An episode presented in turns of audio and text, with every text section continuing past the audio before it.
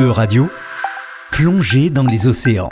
Sakina Ayata. Aujourd'hui, nous retrouvons Sakina Dorothée Ayata, maîtresse de conférences en écologie marine à Sorbonne Université pour sa chronique Plongée dans les océans. Bonjour Sakina. Bonjour Laurent.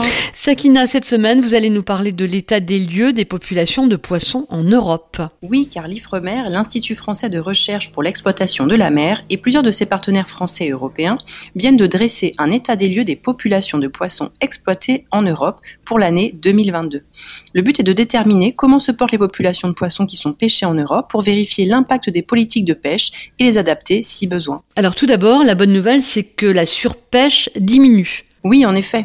Chaque année, la Commission européenne demande au Conseil scientifique, technique et économique des pêches, hein, le CSTEP, de faire un rapport sur l'état de santé des populations de poissons en Europe. Et cette année, dans la lignée de ce qui a été observé en Atlantique depuis une vingtaine d'années, il semblerait que la surpêche diminue et que les poissons exploités sont plus abondants dans les eaux européennes.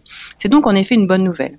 Ceci dit, il y a encore d'importants contrastes selon les régions. Et c'est-à-dire? Bien, par exemple, on a observé une augmentation continue des stocks de poissons exploités dans le golfe de Gascogne, la mer du Nord, la mer Celtique et la mer de Norvège.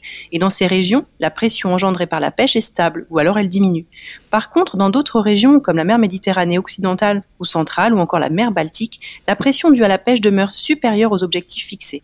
Et dans certaines de ces régions, la pression de pêche continue même à augmenter, comme la mer Méditerranée occidentale. Et donc, que peut-on dire sur les, sur les stocks de poissons exploités en Europe?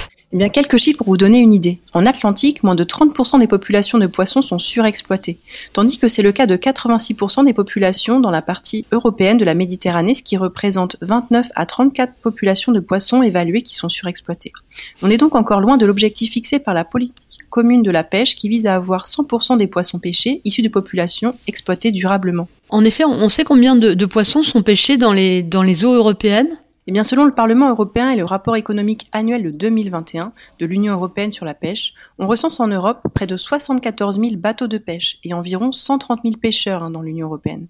Au total, plus de 4 millions de tonnes de poissons sont pêchées et ramenées à terre, ce qui représente plus de 6 milliards d'euros de recettes. Selon les chiffres de 2018, ceci représente en moyenne 19 kilos de poissons par Européen et Européenne. Mais en plus de la, de la surpêche, les populations de poissons sont également euh, menacées par le changement climatique. Oui, en effet, on sait aujourd'hui que l'océan est plus acide, hein, euh, de 0,1 unité de pH, et puis plus chaud, hein, d'environ 1 degré, par rapport à l'époque pré-industrielle, et que le réchauffement a pour conséquence un moins bon mélange des eaux, ce qui entraîne une diminution de la biomasse planctonique, hein, qui est à la base des réseaux alimentaires, et une diminution des teneurs en oxygène. On voit déjà que certaines espèces se reproduisent plus tôt hein, à cause de ces modifications. Pour les petits pélagiques comme l'anchois ou la sardine, ceci conduit à des populations d'adultes plus petites et plus maigres le long des côtes françaises. La taille de la sardine, par exemple, a diminué de 15 à 11 cm en moyenne, tandis que son poids a baissé de 30 à 10 grammes par individu, tandis que les poissons âgés de 2 ans semblent avoir totalement disparu.